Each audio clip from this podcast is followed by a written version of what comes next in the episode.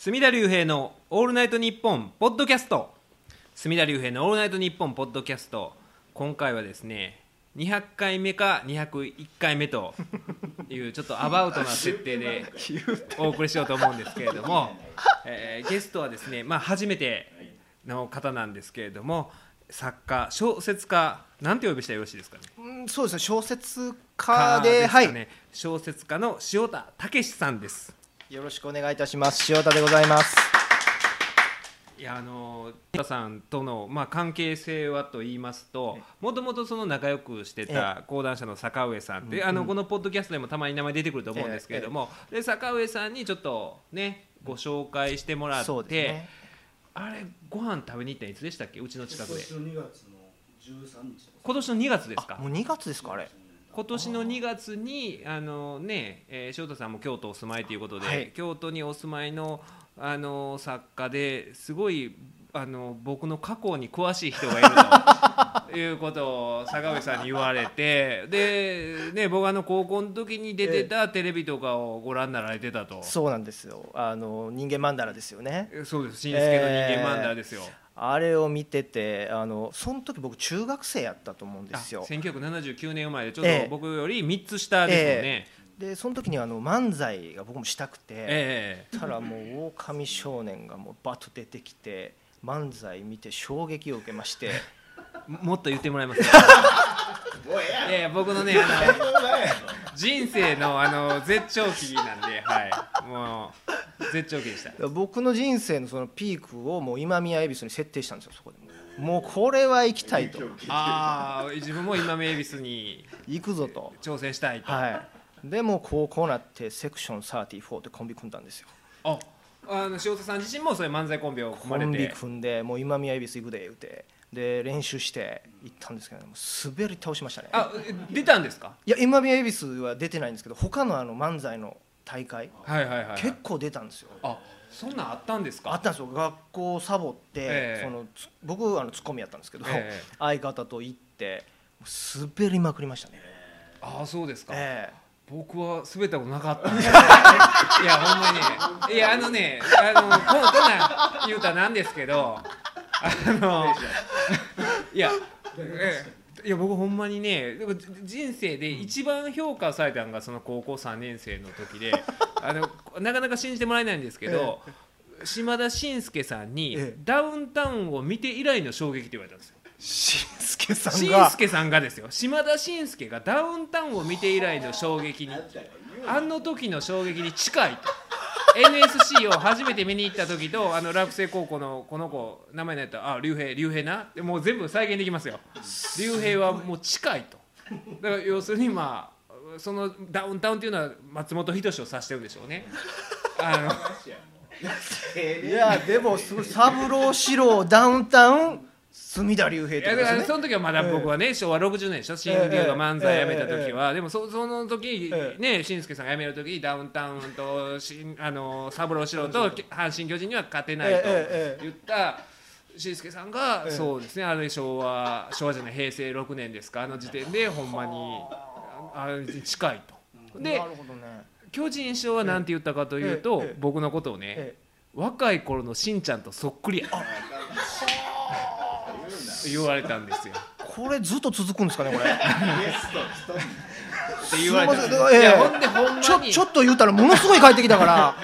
ほんまほんまに、ええほんまにそのねしんすけさんに言われたんが、その弟子入りする時に言われたんが、お前は、ええあの正直あとえ23年で2 3千万稼げるように。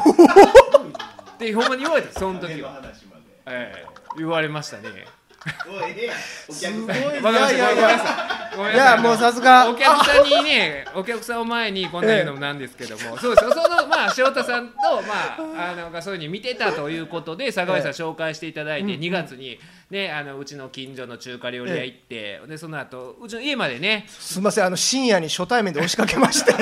い やというより僕だからマスオさんやのに、ええね、マスオさんやのに自分の友達をね家に連れてきすぎなんですよ。はっきり言って。10人ぐらい連れてきたりする日あるんですよマスオさんのくせに。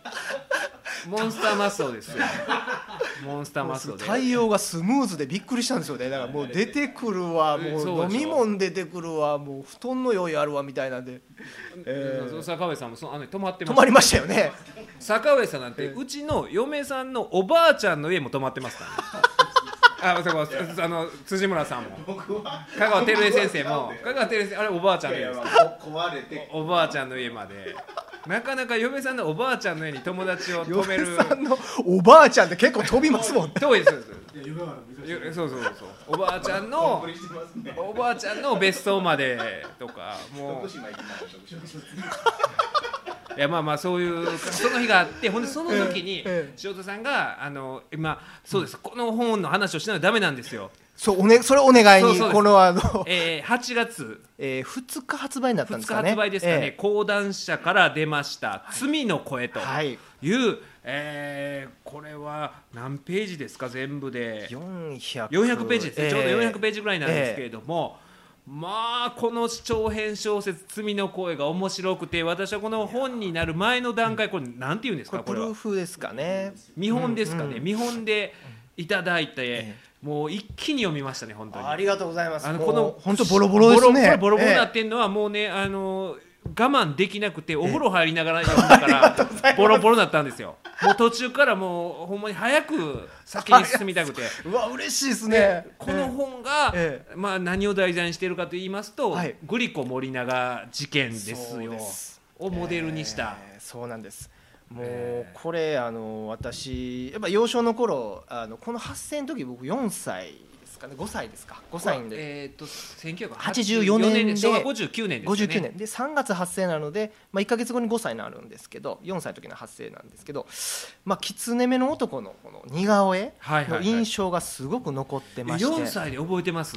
あのその時に母親にお菓子食べたらあかんって言われたのを覚えてるんですよ。はあはあはええ。お菓子食べたい盛りじゃないですか、え。その時に食べたらあかんって言われたのを覚えててで狐目の男こいつがおるから食べられへんねやみたいなのがあってーえ。でもう一つはあのやっぱ釣り目で不気味なんで、ーはいはいはい。子供にしたら幽霊的な存在ですごい怖かったんですよ。でずっと記憶にあってでそのままずっと引きずってたんですね。その、えで大学3年生の時に、えー、21歳の時ですはいはい。大学の食堂でこのグリコ森永事件関連の本を読んでた時に初めてここの犯罪に、えー犯人があの子供の声を録音したテープを使ったとはいうのがあの読んで分かって、ええ。その瞬間にあこの子供って僕と同世代で、うん。同じ関西やったらすれ違ってるかもしれんとどっかで。うんうんうん。でこの大学にいるかもしれんと思った瞬間でもうこう鳥肌が立ってでもどうしてもこれ書きたいと思ってそこからなんで21歳の時からずっと書きたいと思ってたんですということはもう15年越しのそうなんです。えー周年と言いますか。そうですね。いや本当にだからそのね2月にあのご飯食べ行った時に、ええ。そうあの時はもう書き始めてた。あの時はいやプロットです。プロあああ2月だったらもう連載？あ連載終わってる。連載終わってたんですけどえっ、とちょっとまだそこから直しが始まるんですけどそのちょうど間ぐらいですかね。だからねその、お話を僕お聞きして、あの筋書きというか聞いて、それでもう興奮したというかその筋書きだけでいや絶対おもろなりますねっていう。いやそうですね。ねえだからその子供の立場に立って、えそのあれはなんて言うんですかね指示をええあの犯人があの警察とか企業に、はいはい。あの車で次々と移動させるんですけど、はい。その時にあのこの1号線を、はい。あの南へみたいな感じの指示を子供の声であの録音したやつを公衆電話で流してでそれを聞いた企業側と警察側が動くという。っていう話だったんですね、えであのこの「罪の声」の中でも子供がまあ3人登場しますけど、はい。ええあれ実際のグリコ森永事件でも子供3人。というふうに言われてます。音音声の解析した結果中学ぐらいの女の子で小学校低学年ぐらいの男の子、うん。あと未就学児。これ男女不明ですねでこの3人の子供が子供目線というかええ子供の目線から見たグリコ森永事件、で大人になってから実は自分の声が使われてたんじゃなかったのかということを気づいた主人公が事件を探っていくと、はいで一方ではその、まあ、ゴリコ森永事件からまあ30年経ちまして、ええ改めて、まあ、昭和の未解決事件について特集をしようとある新聞社、はいあれはええ。どういう何新聞をイメージしてるんですかあの新聞あれはねあの全国紙のあの他の新聞をもう足して、ええ。あの5とか4で割ったみたいな感じのあ自分でー作ったんです。ね、そのまあ、し新聞記者ですよね、ええその30年前の事件をこれちょっとあのお前が、まあ、た担当というか、ね、調べてくれと言われた、えだから社会部でもなく、ええ。政治部でもなく、ええ。文化部の文化部のあの記者が芸能担当ですよ芸能担当がなぜか、まあええ。そのね、上の人から、ええ。ー指名を受けて、えっていうことになるんですけれども、え僕らねあの仲間にねあの文化部の、ええ。読売新聞のええ。文化部のある森重という男がいまして、ある森重というね、ええ。男がいまして。だから、あのイメージもしやすかったし、ええ。新聞記者という。森重さんを イメージしたと。だからね、あのー森重からまあ新聞記者の話はいろいろ聞いてたんですけれども、でもそのななんていうんですかね。あのーほんまにこの今回のこの「罪の声」っていうのは、まあ、そうだ塩田さんの経歴に遡らないといけないと思うんですけどもともと塩田さんがええ。新聞記者をされてたっていう。そうです。あの大学卒業してあの作家になるまであのなりたかったんですけど、はい。あのずっと投稿してたんですけど落ち続けるんですね大学時代に、はいはいはい。でそれはもう本当に長編が書けなくて、ええ。人生経験が足りないということで,、え。で新聞記者になろうと思って新聞記者になってで、えー、とその在職中にその講談社で賞を取ってデビューという形になります。あそうですね。そそれが、えーっとあの将棋のはい。あの盤上のアルファといいううののでで、まあ、講談社の賞賞をを取って2010年にとって11年にデビューという形です。僕はあの1990年に今宮恵比寿新人漫才コンテスト不笑い大賞をもう そっかそっか。それしかないから。当時最年少。それ以降あれあと2008年に「オールナイトニッポンパーソナリティオーディショングランプリ」っていう。えあと旧司法試験のなんぼでも出てくるんだ。短答式試験で、えー、3位で受かるという。5三万位。5万人中3位で受あかる。5万人中3位。5万人中3位。ああすごく受かったとでもその年論文試験3700位で落ちるという。2か月で3700に抜かされるという。今のだけじゃないっていうこともございまして、あもうもう僕の話はやめときいやそう。そ う僕の話じゃなくて、いや、ほんでそういう、あのね、本当に塩田さんの、その、あのまあ、経験というか、ちょっと今ね、宅急便が、はい。あの来たみたいで、絶妙なタイミングで、えあの 香川照江先生、対応してもらってるんですけど、え似てますよね、香川照江先生が今、うん。勝手にあのサインも今、ちゃんと。いや僕すごい期待してて。私のサインも今偽造してもらったところで。言う高い。言う高い。いやいやいやあのしょう大丈夫ですよ。偽造じゃない。あのちゃんと承諾を与えてるので、はい、大丈夫です。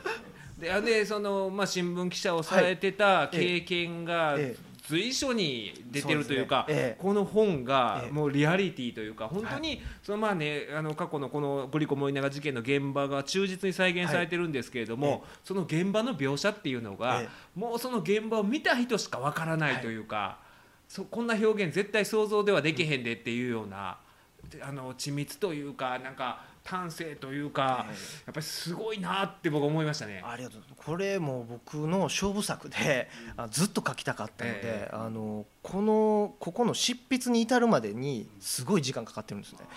だからもうずっと書きたくてでも書けなくてであのこのアイデアをそのプロローグのその自分のはい。自宅から犯行に使われたテープが出てきて、ええ。しかもそれが自分の声であるとうん。気づくと、このアイデアを誰かが書くんじゃないかって先に使えるんじゃなかろうかと。この。そうなんです。15年ずっとビクビクしてまして、でやっとデビューできて2010年ですか、はいはい。その時の当時の担当編集者にもうすぐアイデア言って、ええ。これすぐ書かせてくれって言ったら今の塩田さんの出力じゃ書けないって言われまして。もう前もおっしゃってましたけど、ええ。えあの僕ね作家と編集者の関係性っていうのが、なんかさ最近になってね結構あのその作家のお友達、ええ花房観音さんとかできるようになって、いろいろ聞くようになって、ええ。やっぱりその編集者の方の役割の重要性っていうのが初めて知って、あやっぱりそういうね二人三脚というか、ええ。まあ他にもいろんな関係者の方いらっしゃるとは思うんですけど。そういうあの今回はこのこういう作品にまだしてください。まだええ。あなたははこの何ですかグリコ森永事件はあなたにはまだ早いですみたいな、ええ。そういうとこまで言ってくれる。言ってくれてあのもう書けないってで普通もうちょっと編集者って言葉選ぶんですよ、ええ。その傷つけないように、ええ。もうそれズバッと言うっていうのがあって。でもうあの書けない。ただそれうちのネタやから他者に言うなっていう口止めされて。あまあこれが講談社なんですけど。ー ちゃんとこう囲われ囲うんがうまいんです。ええ。書くならうちで書け。でもまだ書くなと。でまだお前には書けないけど他者には言うなっていう。いやでもね本当てか満を持したはい。15はい。年かけた作品っていうだけあって、ええ。本当にあのね皆さんこれ聞いてらっしゃる方いろんな年代の人がいて、ねあのまあある程度年配の人は当然グリコ森永事件も詳細に覚えてらっしゃると思いますし学生とかだったら、まあ、聞いたことあるけど、あの事件の内容について全然知らんっていう人もいるとは思うんですけど、この「罪の声」を読んだら、ええもうグリコ森永事件を調べたくてしゃあなくなるんですよ。ありがとうございます。僕今そういう状況で、これちゃんともう調べ直さなあかんなと。なんかね漠然とは残ってるんですよ。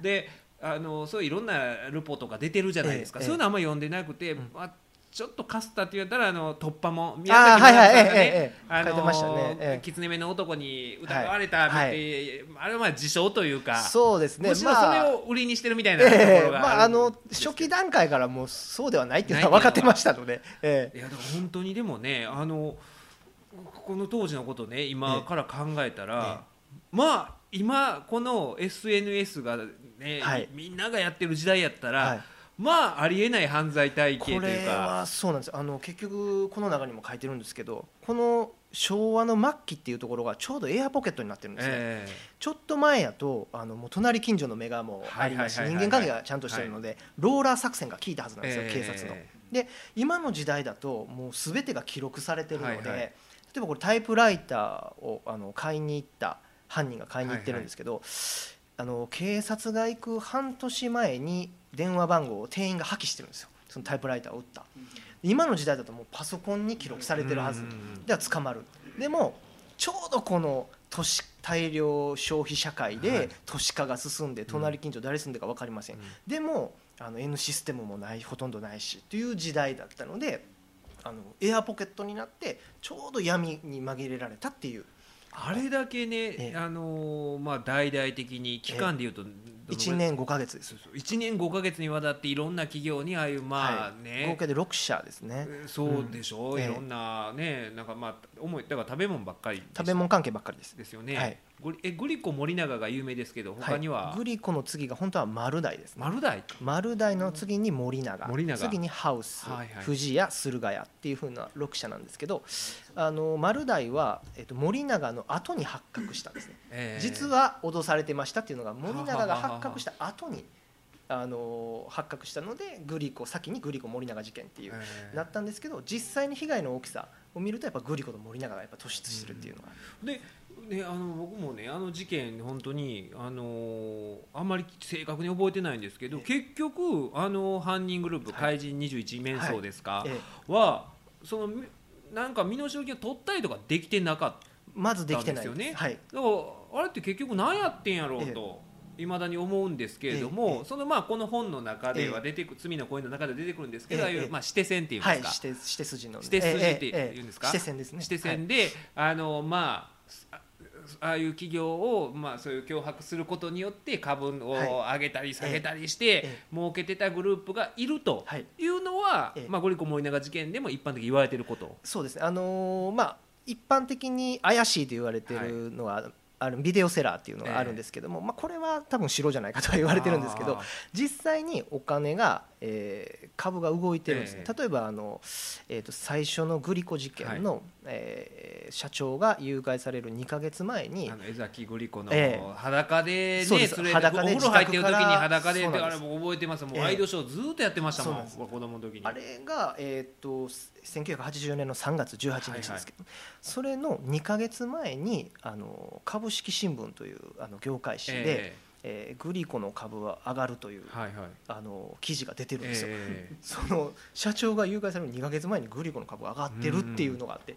でそれ株を、まあ、あの上がってて、えー落ちるのをしてたら空売りができるっていうのがありますので、実際に株の企業の株の上下っていうのはすごくあるので儲けようと思ったら儲けられる。うん。でそこであの指定筋の取材をまああのしましてで、えーとまあ、犯人は分からないんですけど、ええ。どういう指定ってそもそも何なのっていうところから、えー犯人が、えーお金を奪えた可能性あるのかとかうん。いろいろあの確認しましてそこであのあのその記事2か月前の記事ですねそはいはい。の誘拐されるそのグリコの株上がってるっていう、はいそこであのロンドンの外人街みたいな言葉が出てくるんですけど黒黒目がいそうです。あのロンドンの外人街っていうのがあって、そのロンドンで捜査されてんじゃないかみたいなはい。のがあってもうどこまで話が広がるんやと思って、えそこで取材するとあの黒目の外人街ということを教えてもらいましてこれはもう日本から、まあ、あの香港経由してスイスとかであのやって即席を消していって株が売買できる。だから外国人がやってるわけじゃなくて日本人が海外でっえてえやっててほんでいろいろそういうのができた時代やったってことですよね。た時代なんです、はい、昭和60年架空の口座も作り放題だったし。昔はそうですよね銀はい行口座とかってね今やと大変ですけど。だから黒目に黒目で日本人です、ね、日本人が。のやってるっていうのもあの確認できたのであ面白いなと思ってそうやって取材でこう一つ一つ確認していって進めてでいきました。いろんなこういう可能性があるんじゃないかと塩田さんがある仮説をはい設定されてはい。でその中で面白いなって思ったのがええ。あのハイネケンはいはいはい。の事件と絡めるっていうのがあの発想が。これもあの偶然なんですけどハイネケンの事件ちょっと説明していただけますか？はいハイネケンがあのあの有名なビール会社のオランダのハイネケンが、これもねあのグリコの社長が誘拐される4か月前に誘拐されてるんですよ。ええ でこれはあの、まあ、実際グリコと関係があるかどうかっていうのはあの全くわからないです。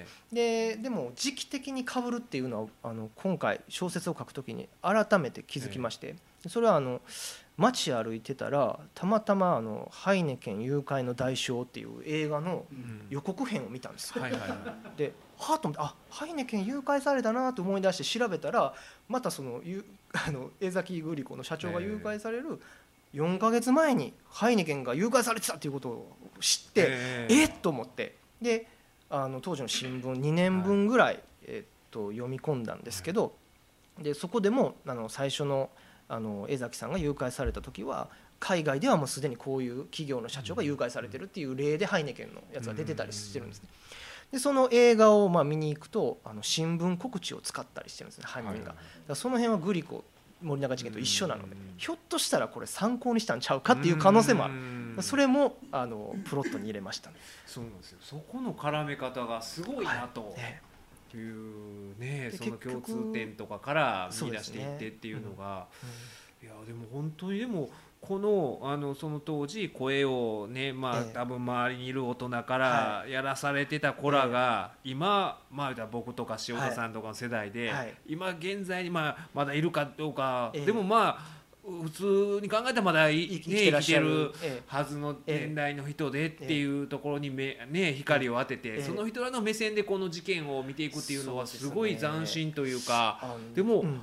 いいるんですよね実際。にいて関西で同じ世代っていうところはやっぱりどうしても引っかかって、ほんで、あのいつか気づきますよね。ええ。気づいて今絶対いると思うんですね。ねでもう本当にこの本読んで出てきてもらいたいって。でなったらすごいことになりますよね。ええいやほんで今それこそそのなんか昔の事件を振り返るとかいう番組もあったりしますし、なんかの表紙に絶対それ引っかかったりすると思うし、えで言うたらその一番下のまだ未就学児みたいな子ですよね、ええ。あの声を使われたはい。子っていうのはその時の明確な記憶ないかもしれないですけど、ええ。大きい子だから中学生ぐらいの女の子っはいていうのは明らかにはい。当時自分の声が使われてるっていうことをはい。認識してるはずもうもですもんね。ちろん認識してますよね。でもずっと本当に誰一人知らないでしょ彼女が誰かと。どうなんですかね。当時あのまあそのテレビにいっぱい出てたわけじゃないですか。ってなった時にこの子あの子の声が出ていっぱいいろんな情報あったはずでしょきっと。あのそういう情報が多すぎて。そうでしょ分かんない。あのね、ええ。昔すごかったんですよ、ええ。うちの親父も一回キツネキツネ目の男に間違われたと。そんなリンクのさせ方あります？いやそれびっくりしそんいやいやいやなほんまに？いやいやみいやあのねみんな言うんですよ。あのあの当時は関西はほんであのあすす何ですか背広にあのキャップかぶってたんですか。ああのあのスタイルねうちの親父好むんですよ背広にキャップスタイル。ああの防犯ビデオの。ああええええ。背広にキャップスタイルをよくするんでなんかなんかで言われたわみたいなこと僕記憶ありますこい時に。あ「狐目の男ちゃうか言われたわ」みたいなことをね。ほんでうちの親父自身もえ京阪か近鉄乗ってる時に狐の目の男見たって言ってました。見た。見た。いやいやいやいやいやみみいやあの当時はでもね多分ねあの多分辻村先生のとこも照井先生のご両親とかもどっかで見たとかあれちゃうそうちゃうかみたいなのがみんなが言ってたんですよ。だからあまりにもだから情報が多すぎたと思うんですよ。そのほんで精度の高さも低さも分かんないじゃないですか。ええみんなが見た似てたっていうのがえ。が多分多すぎてこれは絞り込めなかった事件ちゃうかなと。確かにもうで実際に狐目の男を見たその丸大2件目の丸大事件の時に、えー捜査員がもうグリ電車の中であの狐目の男がうろうろするんですけどね、ええ。でそこであの大阪府警の特殊ですね、はいはい。があのずっともう明らかに挙動不審でおかしい、で千円札をあのポケットに入れたりとかでこれ何らかのサインじゃないかとか、はいはい。っていうのがあってでずーっともう監視するわけですね、はで狐目の男はこうつり革持って立ってる、はい。じゃあ捜査員がその横を立って大体の身長を測るわけですね。それはあのうん。靴の分厚さとかをはい全部差し引いてうん。175センチから178センチっていうふうにうち割り出す。んの親父176センチです。ほんまですか？いいや。いやいやでもいやでもそういうふうに言われてす。ごい引きつかいやいやまあでもそう言われたんですよね、そうです。ほんまにでもね当時は多分その今だったらなんか例えばそれこそね電車乗り合わせて写メとかでパーって撮って似てるでしょとか言ったら「いやええこれちゃうかな」って話あると思うんですけど、みんなただの目撃証言っていうかええ。供述だけなんで。えだからそれで多分みんな振り回されたというか重要参考人というかまあ参考人になった人なんてえもう何百人いう単位でいるでしょうもうすごいね。数がいて、ええ。あの捜査員だえ捜査対象者ですかね。12万延べ12万5千延べ12万とい5うので。すごいですね。えええーっともうすごい あの数なんですね。であの実際狐目の男を見たらまあ7人組って言われてて、はいはい。大阪府警のその7人の刑事さんっていうふうには言われていて、でその人たちしか確認できないわけですよ。だからもう彼らは常に行って内定して見て違う違うって言い続けたんですよ。でああいうことやってたんですか？ええ。もうすごい事件ですね。この、ええ。もううちの親父もちょっね。と僕はあの知り合いの刑事に言っときます。それは。ごめんちょっと時効やして時効やけど。そうですけどね。え君興味持つな。え 君の家からテープが見つかる。僕のでは僕ぐらいの年の人もえ使われてるんですね。あの、男の子だから塩田さんが、僕ら三つ下で、はい。だから僕ぐらいのそうですよ。ええ。照井先生とかぐらいの声の子も一人いて、使われてます。はい。ねえ。そうですあそうですねそう考えたらちょうど一致しますよね条件がそうなんですよ。ほんで親父の身長も一致するし、ええほんであのスタイル、スタイル あの背背広にキャップスタイルの。背広にキャップっていうのがもうあのスタイル好むんですよ。うちの男好むいやだからど好むって言いたいあれはあれはいつからなのかな？もしかしたら逆あれの影響を受けてかな？狐目の男ありきで。狐目でもね。何に影響ほんまでもみんな言うてました昔僕ら子供の頃の記憶としてあってほんであの当時の昭和59年とか60年とかってええ。それこそ関西が、はい。まああのね、阪神が優勝したのが昭和60年、ね。1985年で,、はい。であの市和会と山口の構想は、はい。あの辺でしょあのあの全くちょうど。とかでなんかねえ変な活気があったんですよ。幼心にええなんか活気づいてましたね、トヨタ商事事件ね。トヨタ商事もあったし。すごいもう関西が活気づいてて。で当時の新聞をずっと見たんですね。でそのグリモリ以外のところも全部名通して、はいはい。広告も全部名通して、でそうじゃないとあの立体的に描けないんで、えそれで全部見たらやっぱねサラ金ってサラ金って当時サラ金って言われて、あれの事件が異常に多いですねもう放火とか殺人とかって動機がもうサラ金なんです。もうすええもう本当にお金お金お金っていう時代だったんだなと思って。昔の本で取り立てえげつないのがあって、えげつないえ。えそれこそね家の前になんか紙貼ってとかってやってましたもんね、もうすごい時代でもうやっぱあれからやっぱ30年経ったんだなって思いましたもんね。あの調べてて、えだから本当になんかじ時代性がすごい強く反映されてる事件で、ええだってあんの規模であんだけなんかもうなんでしょう警察と社会を巻き込はい。む事件っていうのって今えもうできないですしあのそやっぱ犯人が狡猾なのは、えあの僕ら一般的にあの狐目のとか送ってるあの食欲の秋や歌詞がうまいでとか、はいはい。あれは挑戦状なんです、ええ。でも本当犯人はその裏で企業に脅迫状っていうのも送ってるんです。よ、え挑戦状と脅迫状っていうのを別に考えないといけませんよっていうのを今回の小説であの提示してるんですけどえこれを塩田さんのあの、ま取材しでて、結果の、はい。あのーこれはちゃんと分けて書かなあかんっていうのがあって、一つはこれ犯人の狙いなんですね。はいはいはい。挑戦状でユニークなもうあのカルタ作ったったとか言い訳は任せといてと一課長とかね、うん。ああいう面白いものを作ってあの市民にこう送るわけですね、はいはいマスコミ、はいはいそしてあ犯人おもろいやっちゃって関西人の心情を利用するわまあけです、言うんか金持ちからええ。をやっつけるみたいなね、お上なんかみたいな警察ええ反権力みたいな意識が関西とか強いですからね、ええ。で当時警察の不祥事も相次いではいてっていう、はいはいだから警察と市民を離反させるっていう効果があって、ええ。それを挑戦状でやってる。はいはい。だから犯人はなんかこうひどい人あの男たちなんですけどあの人間なんですけどなんかユニークなとこあるみたいなとこが見せていんですよね。ちょっとルパン的な感じで見せるんですよ。ね。え関西のあの当時のええだからなにわのルパンえやった何話のルパン？そうなんですね。何話のルパン気取ってたんですよ。ええ。であのーなんかそういうちょっとしたプラスイメージみたいなのは僕たちの中にある、はいはいでも実際にはその裏で企業にものすごいひどい文言でうん。脅迫状を送ってる。しかも企業っていうのはあのマイナス情報を隠す習性がありますから、はいはいそれは表に出ないと見越してる、うん。しかもマスコミがその脅迫状を入手するのはあの犯人が消え去ってから1年から2年経ってからなんですよ。うだから僕らが残ってる犯人の言葉っていうのは挑戦状のユニークなものしか残ってないんでそうですすね、ええ。でもそのとんでもない話なんですよもうよく考えたら当時お菓子ってビニールなかったですから裸のまま売ってた。グリモリ以降ビニール巻くようになりましたから。だからそこであの生産ソーダ入れる。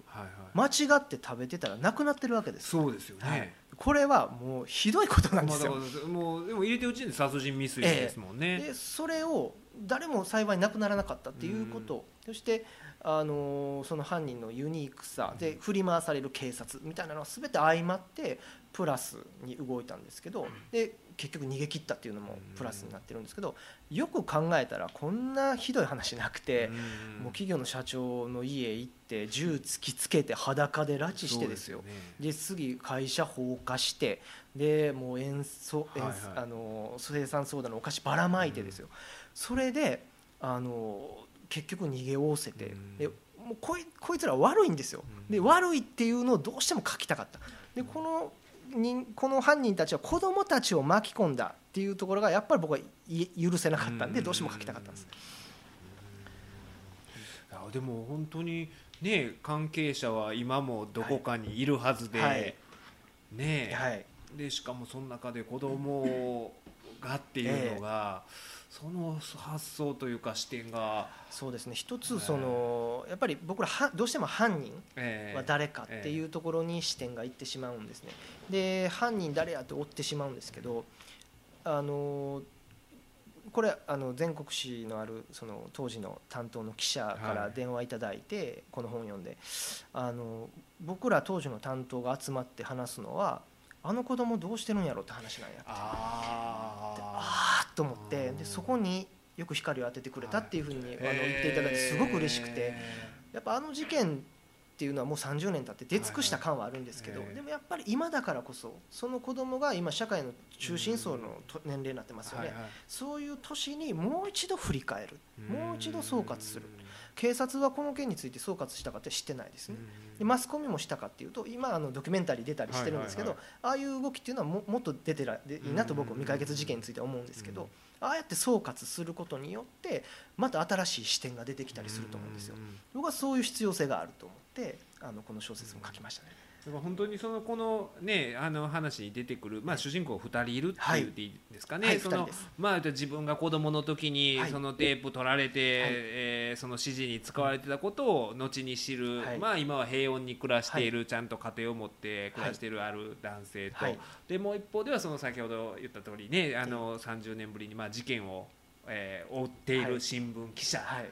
まあ、同年代なんですけれども、まあ、だ大体我々と同じ年ぐらいの、はい。え。でもその人らもがだからそのねあの、まあ、お互い分かるところもあって、はい。ええー通じ合うことになるんですけども、この新聞記者の人っていうのはまあ言ったら塩田さんですよねこれはも。これねやっぱりねあのモデルっていうのはいつもこ困るんですけど、ええ。それこれ誰々ですねってう。よく言われるんですけど、結構。でもなんか思いを今のお話聞いたらそのこの事件に関する思いをこのあの新聞記者を投影させることによって描いてらっしゃる部分はあるかなと。そうですね。こんな僕はネタ取れない記者だったんであれなんですけど。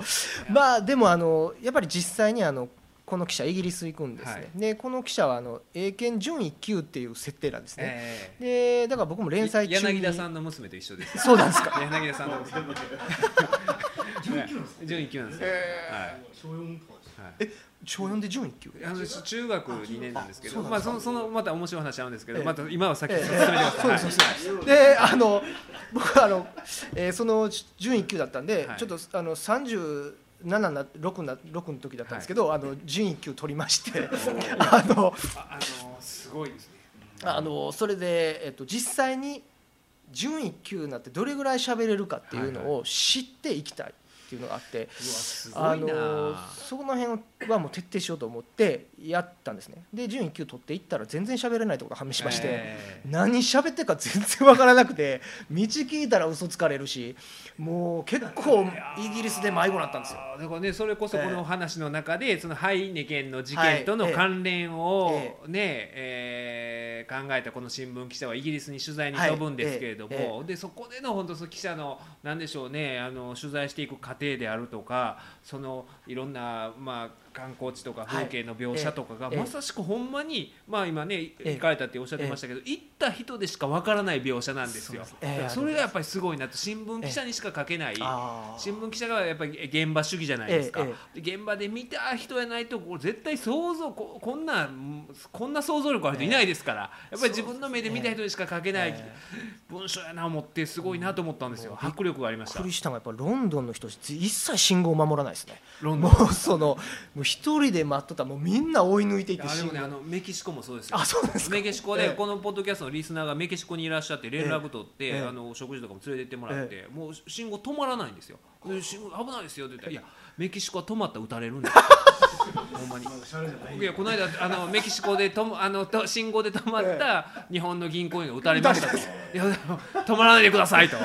もうマグロ的にいかなあかんですよ。いやほんまにそうなんですよ、メキシコは。でまあでもねあのそのなんでしょうかねその風景の描写とかもやっぱり素晴らしかったですね。やっぱりこの手の小説って一人一人あのし関係者、はいはい。あの事情を知ってる人に聞いていくっていう小説なので、えあの空景でメリハリをつけるっていうことも一つ大事なんですね。はいはいはいはいでここもやっぱりサボっちゃダメであのでもやっぱりロンドンシェフィールドヨークはいはいと3都市、あの半日で回ったんですよ、ええあの時間がなくて、で最後ヨークの公園でもう足痛くて歩けなくなって、えでも空見てた時に、もうあの15年の思いもありますし、絶対失敗できへんわと思ってもうプレッシャーがえーすごくてもうそこから、まあ、帰って書くんですけどあの最初の一文連載の一文書くまでのプロットとか資料、手製の資料作ってこれでまあ大体長編小説1冊分ぐらいも書いてるんですけど、そこまでして書いた初めての小説。そのねあのまあ塩さんは15年の思いを書くための、はい。そのまあプレッシャーあったと思うんですけど、この本の中ではこの記者が、はい。まあ言うたら上司から言われて、なんとかこの年末のこの昭和の未,、はい。未解決事件の企画のためにお前ちゃんとすね調べてこいということをええ。言われてプレッシャー感じながらええ行くえじゃないですか、それと同じようなええ。ところがあったりとかして。いやでもほんまにねあのやっぱり新聞記者ってすごいなと思ったんですよ僕。あのおこのーあのなんかやっぱり特別なトレーニング受けてますよね新聞記者って。や文章書くにあたってあ思ったんですよ。改めてその塩田さんのキャリアを意識してこの本を読んだら、そうですね。あのねあの基本的にはあの上司が異常に怖いっていうのがあるんですよ。まあでもそれも人によるでしょ？上司。うん、あの大体札回りの時は怖い上司がつきます。はい、あのすごい怖くて、あの僕入った時まだパワハラって言葉が浸透してなかったんで、ありましたまあまあそれは厳しかったですね。それでまああのまあとにかく親しくならないといけないね関係者に。えでその親しくななってんのかっていうその確認であったりとか、ネタ取れない時とかのプレッシャーであったりとかっていうのはすごくて、だからねあのそこの本読んだらね、ええ。その塩田さんの、ええ。そのいろいろこれ多分ねこう上司から厳しく叱はい責されるところが、はい。おそらくご自身が経験されてることなんだろうなとはい。思ったんですけど、え一方で僕その身近にものすごいのんきな新聞記者がねひょっとしてはい。その森重っていう男なんですけど もうこあのなんかねもうずっと文化部にいるんですよ。それちょっと珍しいですね。か。ずーっと文化部。どこも冊子知らずですよ。ず とあのいろいろ転勤もあるんですよ。ええ。もともと東京おったんです、は東京おる時に僕はあえ。えの日本放送で番組やってる時えに取材を受けて、でそこからまあ友達になって、で、えーだ金沢行ってましたよ。行ってほんで東京戻って大阪来てまた東京戻ってずーっと文化部なんですよ。ずーっと。珍しい。そんなんあんねでもね僕あのねええ。僕その花房さんもええ。親しくて、え。あのいつも言ってるんですけど、ええ。あいつはでも実はなんか特命係長というか ただの的なね。いやいやなんかあるんちゃうかというあるんですよ。ほんでねあのあんま言えないんですけど、あいつが行く先々でえ。いろいろ未解決事件があるんですよ ほんまに。言えないけど。いや言えないんですけど未解決事件があってあれの犯人は森重ちゃうかみたいなことを前花房さんで。いやいやいや。言って言ってた。らなんかいろいろいやだから多分なんかその読売新聞鍋つねから命を受けてなんかいろ いろんなことをなんかやってるんちゃうかという説もあるんですよ。あいつは。めちゃくちゃ悪いやつの可能性があるわけですね。可能性もあって、え。ほんまにねえー、すごいのんきにやってるんですよ。この間もねその、えーっと新潮か。ここって新潮ですよね。あの子供の方は、の、えーなんか出たんですよ。DVD ボックスみたいなのが出て、ええ。でそれのなんかねあのそこ出してるところの会社がなんかページを作っててええ。そのえ DVD ボックスの、ほんでいろいろもうそうそうたるメンバーですよ、ええ。あの高田文夫先生とかいろんな方がね。あとあの役者のあの何でしたっけ、え東出ああはいはいはい。はい、ええささんとか落語すごい好きとかで、ええそう新潮さんに関する自分のコメントをしてるんですけど、ええええその中になぜか森重が混ざってて 混ざってて落語好きなんかマスコミで一人ということでほんでその中でまたねなんかう嘘くさいこと言うてるんですよ。えその全然落語し知らんかってええもともと自分はジャズメンやったと。それもそんなそれも初耳なんですけど。誰も聞いてないこと。それも初耳なんですよもともと自分はジャズ面で、ええ。あの慶応のまあジャズサークル入ってて、でその時にまあ同じジャズ面からあの新潮の落語聞いた方がいいよと言われて でねカタカナ。で「え新潮？はてはてな」みたいな「はて」みたいになってし 聞いたこともねえなと思いながらあのジャズを聞く感じで聞いたらなんかそれがブルージーな感じに 聞かれて。書いてる。んですよ書いてるほんまにそうほんでブルージーな。腹立つ文章なんです腹立つなそれ。ちゃうかあの新章は聞いた方がいい。お父さんの方の新章は聞いた方がいいって言われて、ええ。聞いてみてああなかなかブルージーブルージー。だなって思ったらしいんですええよほんで思って、えほんでなんかねその後就職が決まって、えふらっと浅草で寄席に入ったら、新潮さん息子が出たらしいんですよ、ええ。ほんでその時は新潮が新章の息子だと知らんかったと、はそれもは嘘くさいでしょねその物語ができてるから入った瞬間そのあのー もう声聞いた瞬間あこれ今日あのお親子だってありがとうございます。分かった。ありがとうございます。いやいや分かるやろ分かるやろと。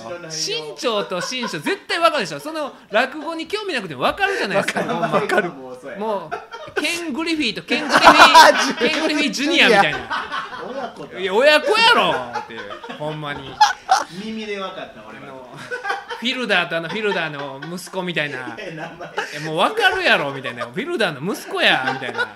いや嘘つけみたいなね。あいつそういう嘘をねやるんですよ。平気で書くんですねそういう嘘。それで文化部でのんきにやってるからだから新聞記者はそういうイメージあるんですよ。あと あと大スポのね橋本さん言うてねあの僕にアナル裁判とかの取材ばっかりしてくるんですよ。アナルがどうしたとかばっかり聞いてくる男がいて。あともう一人あの西山記者っていうねその人の西山記者知ってます？はい。とあの UFO 担当でしょ。UFO 担当。UFO 担当。UFO 担当なんて参ったよ西山記者は。UFO にあの、えー4 70代の男性で4歳から70歳まで毎日 UFO に乗ってる女性に侵され続けてるという男性に取材とかしてそれを記事にしてるんですよ。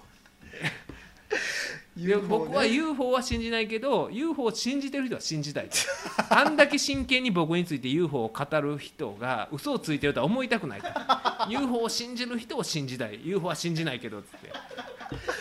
まあでも周りの新聞記者えらいことになってますね。いやそうなんですよ。だからええ。その中で塩田さんのこの小説を読んで、そのこの作中に出てくる新聞記者の姿を見て、あ新聞記者って大変なんやなと。ほんででも新聞記者やからこそ書ける この表現というか作風とか見てやっぱりすごい。だって森重もね確かに文章がうまいんですよ。うまくて普通にさーって読めるな思ってたんですよ、でやっぱりだから新聞記者っていうのはその研修機関とかあるんですかね。だからそういう代々伝わるなんかあるんですかね、やっぱり分かりやすくてやっぱ逆三角形っていうのは基本でねの分かりやすくえ逆三角形ってどういうこと？あの最初に大事なものを書いて、最初の段落読んで大体掴んであ掴んで。時間のある人はあともう読んでくださいよってはいうっていうのを最初にもうひな形っていう形でもはいはい。徹底的に教え込まれるんですね、えでそれをもう訓練しますから 分かりやすい文章を書くっていうことに関してはもうそれはできるようにはーなります。すごいですよね、だから本当にねあのいやこの作品ははい。もうだから塩田さんのはい。総決算というか、もうこれできてもう絶対にあのアピールしたくてもうまずここに来ましたよね。えだからねあのねこれね、あのね今日ね、あの講談社の坂上さんと、ええ。と戸井さん担当の、はい。ね、担当者の編集者もいらっしゃるんですけど、こんな間違えたプロモーションないですよこ ほんまっすか？こんなプロいやこのねプロモーショ取ンの材力があのねこれはねそうですよ。取材力がねし取材先を間違えてるというか、前半の柱なんですけど。えーこれね、あのーなかなかこのポッドキャストからっていうのは難しいんですけど、でもそうまたいいじゃないですか。こういうとこからで、えまあ買う率は高いいやこれがねでもええこれ、えほんまに面白いからありがとうございます。あのいおたくさんの人読んでいただきたいと思うし、ええ。ほんでこれでこの本がねあのももうたたくさんの人読まれる本になると思うんですよ。ありがとうってございまなった時に、今度は別の作家がえ出す時にここに来るようになると思うんですよ。村上春樹とか。村上春樹。が。降りてきすぎ えー、村上春樹どうしようかなっていうような選ぶ立場選ぶだけ百田君は百田君なあとかっていう。ええーいやでもこ本当にねあの面白いですよね。そのあのこっからまた本当にグリコ森永事件も調べたくなるし、あ知りたくなるし、はい。でああこういう目線もあるんや。確かにそうやな。子供の人生もあったし変えられてるしその人はまだ生きてて。ね、これからの人生もあるし、はい。どう自分であのグリコ森永事件をはい。清算してるんやろうなっていうことに関して、翔太さんなりのある視点から、は一つの決着というか、い、やでも本当に面白かったですね。ありがとうございます、ええ。もういやなんかねドキドキしましたね、本当に。一やっぱ嬉しいですね。あのやっぱり調べるっていうのは基本なんですけど、え小説としての面白みっていうのも、ええ。あのあるので、え。その両輪を突き詰めて考えたんですね、えだからあの実を言うとこれ連載からはい。単行本になるまでの間に、あのすっごい開ずあの開講してるんです。あそうですか。でこれあのここんなことないんですけど、僕のその最初に塩田さんはまだ書けないって言った編集者と、あと次に担当してくれた女性の編集者、そして現在のその戸井さん、はい。3人があの連載の原稿を見てあの3人ともあのあの鉛筆を入れるっていうんですけどね、はいその直しの指示を、はい。3人がすあのそれぞれ3部合計で3部ですよね、各部。それがピンポンってあの宅急便が来て、え受け取ったら3部届いたんですよ、分厚いのが、は一からそれ全部読んでは直したんですよ。こんなことないんですよ、でもう一回このあのテープの子供の方主人公のうちの一人の、えー一からあの分解して、はい。あのどうこの場面ではどういう情報を得てどういう心理描写をしててっていうのを一から全部分解した表を作り直してえ。それをあの仕事場の床にダーッと並べて、はいはい。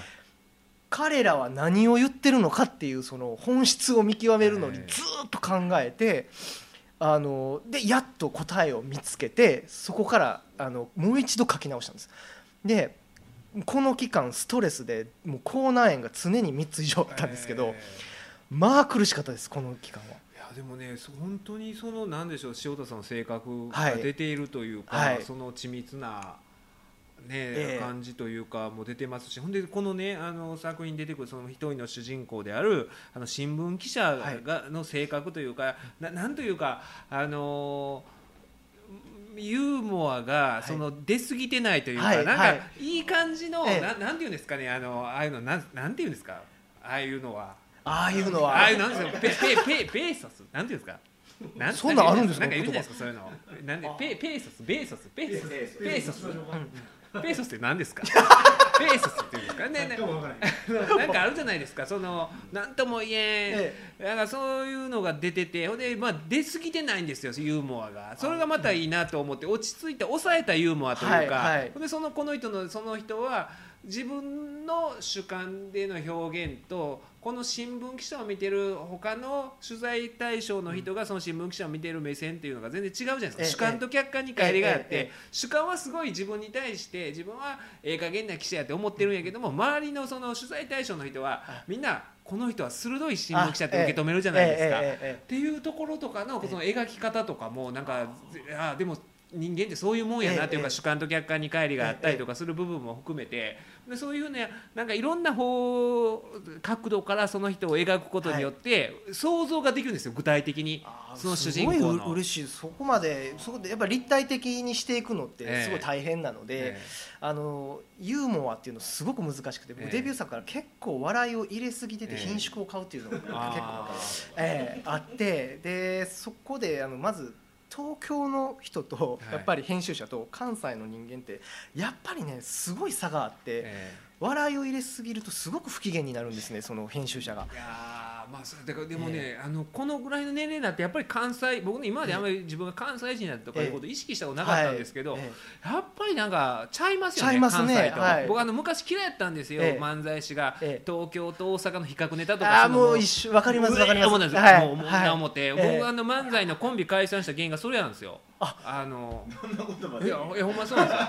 ほうまあ、あのこうあのコンビ組んでて、え一緒に漫才あのいつもね弟子の修行終わった後、ええ。NGK とか見てたんですよ、ええ。見てた時にああれなんでしたあドン・キホーテって言ってたあドンキホーテはいはいはいはい。ドン・キホーテ。がようね関西と関東のネタやっててもうもうおもんなかったんですよ。今の太平克美さんですよ。言ほんまうて。いやいやいいでしょいいでしょ。ほんまにおもんおもんないんですよ、はいはいはい。関あのーなんか関東関西ではチャーシバク言うとかあね、ほんではあのハーゲンダッツをハゲしばく言うとか。あほんであのー引っ掛け橋でハゲしばくってハゲのおっさんが頭隠し隠したみたいなね。もう何がおもろいねん思って。ほんで全部言うんだいやいやほんほんでほんでそよう覚えてるでしかも。いやほんでその時に相方が山形君で今三宮で串カツやってるんですけど、山ええやつですよ、今も仲いいんですけど僕三宮行ったら串カツ食いに行くし、えでその山形がめっちゃもう腹抱えて言われたんですよ。ハゲハゲしばくって。ほんでお前お前何おもろいねん言うて。今のドン・キホーテの何がおもろいか言うてみ言うて何ももらわれへんやんけみたいな話をして そっからなんか価値観の違いというかだからそそういうのはあるんです。そうそういうのあって僕関西と関東の比較とか嫌だったんですけどこの年になるとね、えなんかやっぱりあーなんかちゃうんかなとも思いますよね僕意識ししたことなかったんですけど実際に作家としてデビューして、はいはい。あの書くとやっぱり笑いを全部鉛筆入ってくるんですよ。削ってくれっつって。あでもそういうのを勉強してそのこの勝負作の前に、まあ、勉強し終えて、はいはいはい。でちょうどいい感じのユーモアとあとイギリス人と会話する時あるんですけど、はいはい。イギリス人の言いそうなユーモアっていうのも、またこれもあの本をすごく読んで、ええ。ー言いそうなやつをあの選んで書いてるんですよ。だからその辺のあのーこともやってます。ねほんまにそのいいです。このお抑えたヒッチのユーモアがちょうどいいですありがとうございます。なんか行き過ぎててもあれやし、えでそれそれが本当にうまいことこの人の人間性をはい。浮き彫りにしてますし、いやー素晴らしかったですありがとうございまはい。す、罪の声ですね、はい。これぜひはい。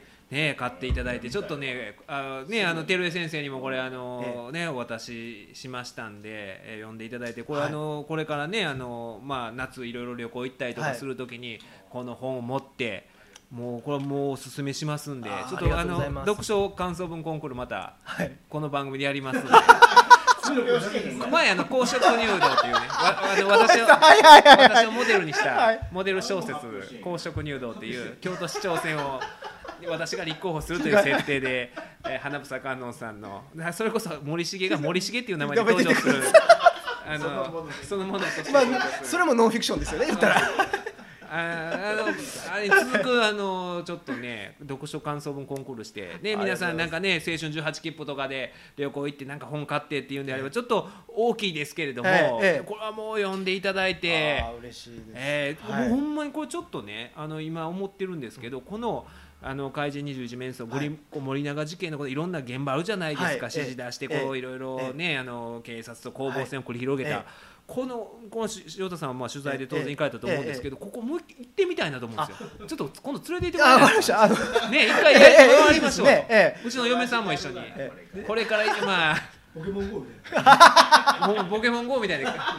怪人21面相を追って。そう実際出てきたらねきつねね目とか。きつめの男。やっぱりやっぱ親父やったみたいな。さ。あれ？みたいな ほんでね、ええ。僕ちょっとねまだ時間あるんで、あのそういうね新聞記者だった、ええ。あの塩田さんにいはい。ろいろ聞きたいことがあるんですけども、え最近いろいろ僕あの報道被害に遭ってる。でまだねまずは、はい。あのね、はい。あ僕以上に報道被害に遭ってる方がまずいらっしゃって、はい。それはあのこのポッドキャストで、はい。い、つも取り上げているあの、はい。テレンス・リー。はい。テレンス・リーさんがね、テレええ。テレンス・リーさんが、はいあのこの度公職選挙法はい。違反で逮捕されたんですよ、はい。まあ公職選挙法違反ってよ田舎のおっさんが、はいあの買収して捕まってるじゃないですか、よくありますね。田舎のおっさん、はい。自民党を支援してる田舎のおっさんがみたいなの分かるんですけど、あの人はあの選挙運動をして、まあ、だから応援演説をしてお金をもらったということで、ええーまあ、公職選挙法違反で捕まったんですよ、捕まったんですけど、えそれこそね産経新聞のネットニュース産経ニュースの記事かな、あのね、テレンス・リー、えーとね、名前が加藤義輝でしたかね。テ テレンスリー。かだから加藤義輝のテルから多分取ってるあなるほど。みたいなんですけど、テレンス・リーのえ住所をええ。もうね産経やでしたよ、番地まで出てたんですよ 最初。えそうするもんですか？あなんでなんでそんなもうと住所まで出てました？番地までまあまずテレンス・リーの。危機管理の専門家としてね その被害に遭うっていうのはなかなかね。いやえもうね危機管理が全くできてないんです。けどいやでもあれはさ産経やりすぎやぞと。ほんで後から削除されてましたさすがあにそれねやっぱりあのあれって警察が発表するときは番地まで言うんですか、出てます出てます。はい。でし新聞社がそれを報道するときはけ削ります削るんですか,、はい。削るの忘れてたってことですか？それかまあテレンス・リーに何かの恨みがあったかっていうどっちかですね。ねほんでね、ええ。だからそうじゃないかなと、ええ。テレンス・リーがあまりにもねこの12年、ええ。いろんな事件に巻き込まれすぎなんですよ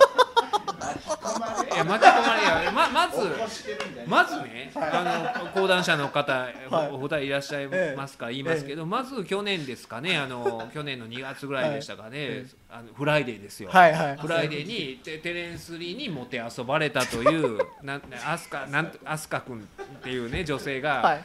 告白した記事が載ってたんですけど、ええ。まあテレンスその飛鳥君はミュージシャンを目指したんですよ、ええ。ミュージシャンになりたいなと思ってたらところ、テレンス・リーからテレンス・リーバンドに入らないかと言われて。でテレンス・リーバンドは入れる条件が全員女性。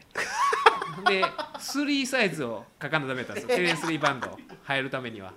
ほんでまあ、やようやくテレンス・リーバンド入れたなと思って、俺の弟子になりなさいと、ええ。そしたら、まあ、あのこの音楽業界で生きていけるからええ。って弟子入りしたけども、ええ。全然もうそんな音楽活動もせずに うそセックスばっかりさせられたと。あくまで女性の言い分ですよ、ええ。テレンス・リーはそんなことなかったと。言うてるんですけどええ。しかもそのねいろいろあの僕が紹介してあげるからええ。と言ってたのに合わせてもらったんがポカスカジャンとケイグラントだけでしたと。みたいな失礼なことをねあのポカスカちゃんすごいのにそんなことを言うた女性がいたんですよ。でテレンスほんでテレンスリーはそれをまあ否定してたんですよ。はい。で後にその2週間後かにそのええ。飛鳥君は、はい。えーフライデー誌上でヌードを披露すると。出た。あのテレンス・リーに あのこれもあくまで飛鳥君が言うてるだけですけど、させられたというなんかあ全身網タイツとなんか歯ブラシプレーみたいなのを再現させられるという事件がまずあったんですよ。未解決事件。未解決事件ファイルとしてがあってでテレンス・リーえらいえらいこと言われてんなテレンス・リー思ってたら、最近ですよ、ほんでそれであの前いた事務所をクビになっちゃったらしいんですよ、そしたら今度はまた移った事務所でテレンス・リーにセクハラされたという女性が現れて で今度は、まあ、あのまたそういうふうにちょっとセクハラまがいのことを言って、あまたまた否定してるんですよテレンス・そんなことなかったとテレンスさんはね、言うてるんですけど、まあ、その女性曰く、えーテレンス・リーが千葉テレビで俺の番組が始まるからアシスタントとして使ってやると。言うたと。って言うてね。でほんでそのテレンスリーはこんなこと全くなかったと。何かの陰謀やと言ってて。ほんで今回これでしょ？えであのいろいろねテレンス・リーのフェイスブックとかええ。見ていったら、えなんかだから自分でも言ってはるんですよ。これは陰謀やみたいなことを言ってはったりとか して。ほんで確かにあの安倍政権を批判とかはしてるんですけど。あでももし仮にそれでなんか国家の陰,、ね、陰謀やとしたら、はこの国やばいですよね。やばいですね。そのチョイスが。あ。え。こいつを潰せっていうそのセレクトが。敵えを。完全に間違って間違ますね。ってますよね、ええ。塩田さんがプロモーション活動の 最初ええ。にこのポッドキャストを選んだみたいな、零細の。まずこの今いろいろねそれはまあ政府にええ反対の意見を表明するええ。いるいるわけじゃないですか、はいはい。その中でええ。まずこの目をつ潰しておけっていうのがテレンス・リーやったとしたらそれはちょっとちょっと奥深いですこのね国危うい危うい危ういですよね。しかもややり方が住所全部載せるっていう。なんかあのへ部屋番号だけ載せないっていう。そこまでいったら部屋番号載せてほしい。逆にあれ忘れたんじゃないと思うんですよ。忘れたんやったら部屋番号まで載ってたと思うんですよ、うんうんうん載ってないということは部屋番号はさすがに悪いやろ悪いやろと。郵便受けのとこで迷わせたろみたいなどの部屋やろみたいなテレンスのやめたれいうだからほんまにね。いやーそうですね。それそのやり方っていうのは僕は学んだことないですけどねえ。でねあのおかしいな思ったんが、えテレンス・リーって傭兵じゃないですか、はいろんな戦争を経験してきたって言うんですけど、あのフェイスブックとか読んでたらものすごいあの、まあ、憲法9条を守ろうと、え僕もそういうふうに思ってるんで、同じ考えの持ち主なんですけども、反戦を盛んに主張してはるんですよ。はい。傭兵なんですよでも。傭兵や傭兵なんですよ。だからどうなんかな んかあのただ傭兵やったからこそ例えば今あー。要はあるじゃないですかあの、ええ。映画とかでも「ええ。乱暴」でも、はい。タクシードライバーとかでもまあそういうベトナム行ってきはった人が、ええ。まあいろいろフラッシュバックみたいになってみたいなんで今やっぱり戦争あかんっていう思いに至ってんのか、ええ。傭兵っていう設定を忘れてんのかどっちなんやろうと。その どっちなんやろうと。こ後者か前者か後者かで全然深みが違ってくるじゃないですか。いろんな戦争をこう経験したからこそもう絶対ダメだと思ってんのか、ええまあでもえねでも世間の人全然興味ないと思うんですよね。ええ僕は設定をし設定を失念してるとは思いたくないんですよ。設定を失念したら。いやほんでまああの、まあ、テレンスが報道被害に遭ったいう話があるんええですが、ひひどい被テレンス並みの報道被害に遭ってるのが私で。はあでね、はああのこのポッドキャストで前に、その岡口裁判官って言ってあーはいはい。あーはいはいはい。自撮りしてる裁判官が、あの注意を受けてると、はい。あのえー東京高裁なんですけど、ええ東京高裁所長から注意されたとかってほんで、え結構まだツイッターでもいろいろ脱いではるんで、それがまあワイドショーでなんかほんまに変質者みたいなね乳首おじさんみたいな取り上げられ方をしてて でこのポッドキャストでいやあの人は乳首おじさんやないと。ね、あの明確な意思を持って裁判官はやっぱり自由じゃないとあかんと、ね、憲法の砦として 人権保障の最後の砦としてそういう政府から何の影響も受けずに自由な判断をして、ええね、立法府が人権侵害する法律を作った場合にそれをノーや違憲や無効やっていうためには裁判官自身が自由な存在やないといけないっていうことを他の裁判官にアピールしてるんやと。僕ギャグで言ってたんですよ。えはい。それはまあ真面目には言わないですよね。ねあのええ。ーそれやったらすごくないですかみたいな話で言ってたんですけええ。ど、この前でえこれも講談社ですよ。え講談社悪いですねちょっと。週刊現代から取材を受けて、でこれあのまあ、この上半期の事件を振り返ろうみたいな形でエリート裁判官が貫く信念ブリーフ写真公開して処分されてもみたいなね。で冒頭がなんかバカバカしいんですよ、ええ。これ岡口裁判官に直接当たってるんですけど、ええなぜブリーフにこだわるか？うーん難しいなやはりあの純白白一色という潔さですね。筋肉とのコントラストであれほど凛々しく日本男児にふさわしい下着は他にはないと思います。白のブリーフはすごく気に入っていて小学生の時初めて履いてから白いブリーフ一筋。これからも履き続けますよ。明日からちょうど夏休みなんです。失礼します。いやいやこれいやこれも引用したな今。これが岡口裁判官のこのセリフから始まる明らかになんかバカバカしい記事じゃないですか、最後に、ええ。あのともあれ脱いででも岡口裁判官皆さんね周りの人から評判がいいんですよ、そういうあの取材をした後に最後にともあれ脱いで話題になれば裁判官にとっては出世に響く危険行為だ、それでも岡口裁判官は脱ぐ。なぜなのか一緒にプロレス観戦に行くなど親交のある隅田竜平弁護士が明かすと。いやいやお俺知るわけあれへんやん。なんで岡口さんが脱いでるかなんで俺が知ってんねん。知るわけないのに。ほんで電話かかってきたんですよ。いや俺知るわけないやないですかって。頼りすぎやなんでなんで俺が知ってんねんって。か言いながらこんなノリですよ。いや俺知らんがな、ええそんなん言われてもって。いやうんほんで今みたいなこと言ってたんですよ、ええ。ノリでそうやったらすごくないですか？ええ。すごくないですか？ぐらいの そう語尾としたらそうだとしたらすごくないですか？ぐらいのノリやのにこれを あのー紙面にするとそのニュアンスが出ないから、はい。裁判官はもっと自由にならないといけないという岡口さんから他の裁判官に対するメッセージだと思います。僕のセリフですよこれ裸になることと全く関係ないようですけど私は岡口さんはそれぐらい深いことを考えてあえてそういう行動をとっているように思います。国民の人権を保障する日本国憲法が改改正されそうになり危うさを感じている人は多いと思う。そんな状況下で人権侵害の法律ができた場合ノーと言えるのは裁判所だけなんです。お上はきっとこう考えているだろうと空気を読みながら最終判断を下下す風潮になることを恐れていると思う。だから岡口さんは最も注目を浴びるやり方をとっているのでしょうと。いやここれあのいやでもアホじゃないですか。アホじゃないですか。ちょっと思い止めてえ？あいつバカじゃね？いやいやもうみんなバカじゃね？完全に頭おかしいやつですよこれ。本人がこんなことですよ、本人がええ。小学生から白ブリーフ一筋って言ってるおっさんに俺こんなこと言うてる俺なんか え真剣にね。あー人権派の行き着く先は人権派の行き着く先はこれもう戦後民主主義の弊害やなと。弁護士はこんなん言いよんねやみたいなでいやちゃうと。このニュアンスを出してくれと。いうのもあって。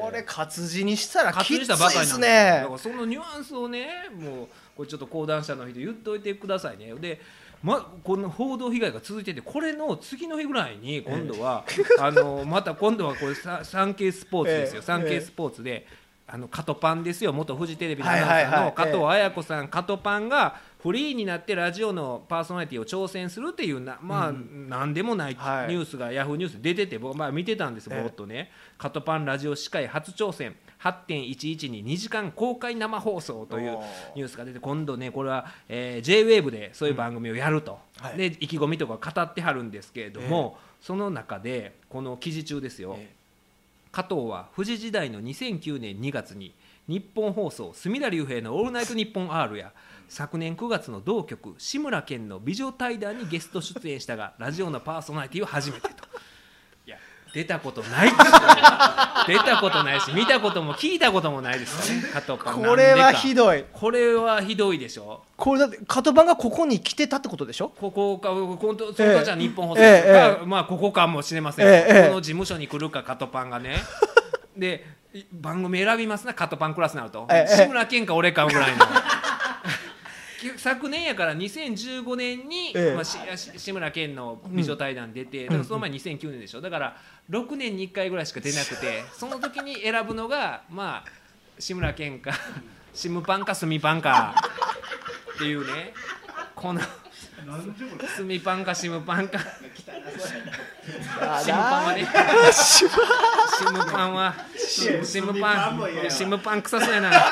いやでもねこれがすごいなって。ほんであの、ねあのこのディレクターの青木さんとね、ええ。これおかしいなんでやいう話になって青木さんが調べたら、ええ。カトパンのウえ。えィキペディアになんかいろいろ過去の出演番組載ってるらしくて、ええ。そこにラジオのところにあの隅田隆平の「オールナイトニッポン」あるとなぜか載ってると。だから多分このサンケイスポーツの記者はそれをウィキペディアだけを見てうわーやってしまいましたもうそれ気になるのはウィキペディアに誰が書いたんですか？そのカトパンをわざわざ選んでなんで隅田竜平をそこに組み合わせようとしたかっていう。なそれがそれも謎でしょ、ええ。それも謎やし、ええ。これを逆に考えたら、ねあの今回はこれカトパンの売名行為なんですよ。僕を利用した。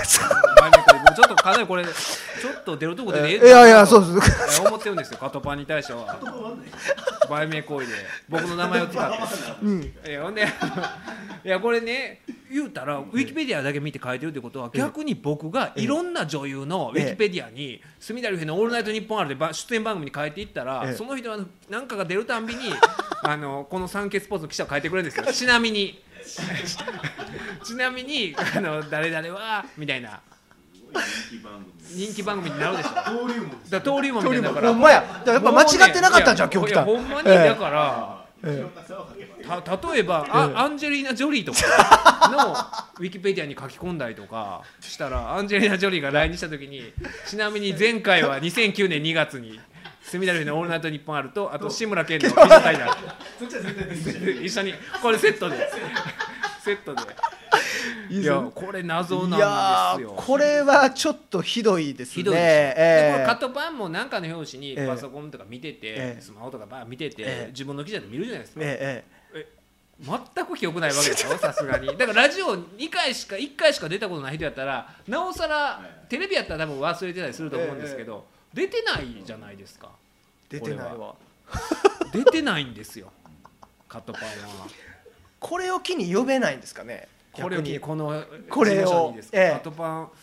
こういう報道被害に遭ってて自分みたいな。売名行為に使われない またまた売名に。喜んできてもらう。またあのあの子そういうとこあるはいから売名でカットパンもう緊張するぞ。いやー俺僕にとってはもう売名って言ってんではね加藤綾子も加藤紗里も一緒なんですよナスカ君みたいなねみたいな。これはもうねちょっとちょっと報道被害にあってここれさすがにこれね塩田さんのええ。この本読んでて、まあ、ええ。塩田さんが新聞記者の時はい。どういう取材の仕方をされてたのかなっていうところ考えてこんなこと絶対ありえないでしょ。そうです。ウィウィキペディアっていうのはあの一応それしか情報がないって時はあるんですよ、ええ。その誰か有名人取材する時に、ただ絶対に当てますね。でそれこういうことを書いてたんですけどって大体言われるのがあそれウィキペディアでしょって言われるんですよ。だからそれ違いますよって言われるんですよ、あよかったっていうのは何回もありました。そういうケースは。有名人調べて。直接聞いて。直接当てると。僕ね逆にあのウィキペディアを、あのまあ見てね。例えばええ。公園とか行く時にプロフィール作らなあかんとかって公園行く先の人が、ええ。あのちょっとプロフィール作ってみたんですけど、あのごめんなさいあのウィキペディア見てええ調べたんですけど、合ってますかね？って言われた時に僕あのウィキペディア僕自分で書いてるんですよ。あ、そんなんできる。あのできるんですよ。全然知らんかった直したんですよ。最近直したんですよ。僕あのなんか間違ったこと書いたりしてたんで、ちょっと整理してええ簡潔に。えほんででもあんまりにもなんか省きたいとこもあんま省いたりとかしたら、それはそれでなんか第三者が、ええあの自分がやってるっぽくなるじゃないですか僕あの橋本事務所にいたことっていうのは削除したいんですけど、ええええあのさすがにそこまでやったら、えあの嘘くさくなるから、えさら。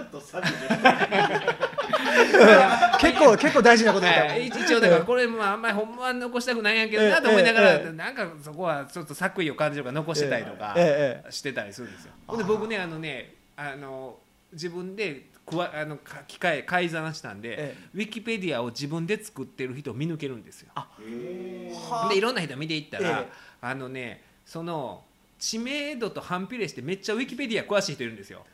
そのめっちゃ詳しい人がいてこれ絶対自分で作ってるんですよ。はあ。ほんまに。ほんでそのめっちゃ作ってる人に対してこの間僕わざと僕自分でウィキペディア書いてるんですよって反応見てみたんですよ。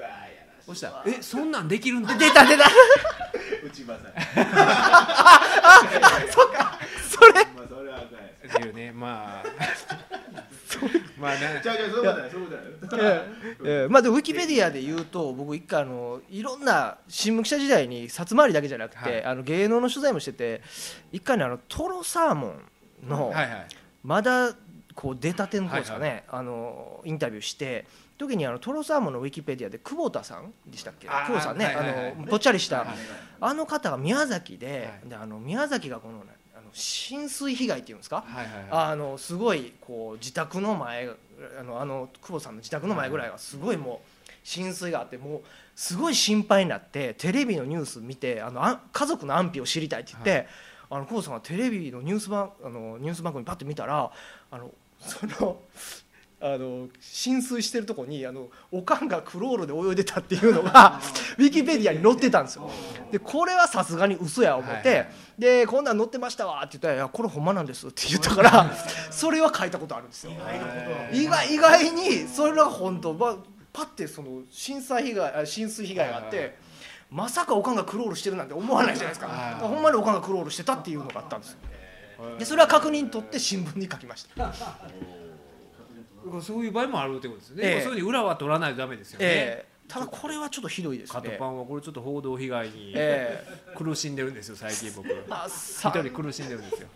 えーというわけで、はい。えー塩田武さんの講談社から発売されました「罪の声」はい。これは本当に面白いです。このあ夏おす。すすめのこの夏だけじゃなく、はい。長くえ読まれるべき本やと思いますんで、はい。えーね。え皆さんこれ手に取っていただいて、はい講談社から出ております1650円ということで、えーぜひお買い上げいただきたいなと。はい。またまたなんかえね、えー、翔太さんやっぱり喋りも立つんですよ。いやー、ねまあでもやっぱ僕は狼少年世代ですから やっぱそこはねやめて。ええ。まあもうまあ。こっからちょっと長なるかなってちょっと時計見ていらんこと言ったかなって思ったけど。いやしんすけさん言うた しんすけさん。いや僕自分では思わへんけど自分ではそんな戻ったよ。思わないんですけど。戻ったよまた。しんすけさんなんか言ってくれまだ言うんやなそれは。まあああとまあ告知になるんですけども、はえー私とあのそのねと途中出てきましたけど花房観音さんが「ええ。地ゲスの夕べと知的で下水話をしましょうと」面白そうですね。えーまたえぜひ遊びに来てください。あ行きますはい、紹介ええしますんで、ほんでそのイベントが8月17日に、17はい。木曜日にロフトプえ水曜日かなロフトプラスワンウエストではい。19時半からあるんですけれども、1回目のゲストが井上翔一さん京都嫌いの新書大賞を受賞された。まあ、まあ、あの僕高校の先輩でもあるんですけれども、ええ面白い方なんでえーぜひこちらもお越しいただきたいなとい。うことで、ほ他に何か告知ありますか？この本以外で。もうこ。の「罪の声」というのであ、い今回あの初めてですね生まれて初めてこれを発売するということで、はい。あのフェイスブックページをはい。8月の1日に立ち上げまして、まだ「いいね」が15件ぐらいなんでええ。なんとかしてもらいたいと思っております。ですからあの塩田武のえそれは塩田さん自身が運営されてるんですか、あの自分で作ったんです。だから塩田武のフェイスブックページもあのよかったら見ていただきたい。あ私もはい。すぐ今、い、いね押しときますありがとうございます。はい、はい。ということで、えー今回のゲストは塩田武さんでした、はい。どうもありがとうございました。ありがとうございました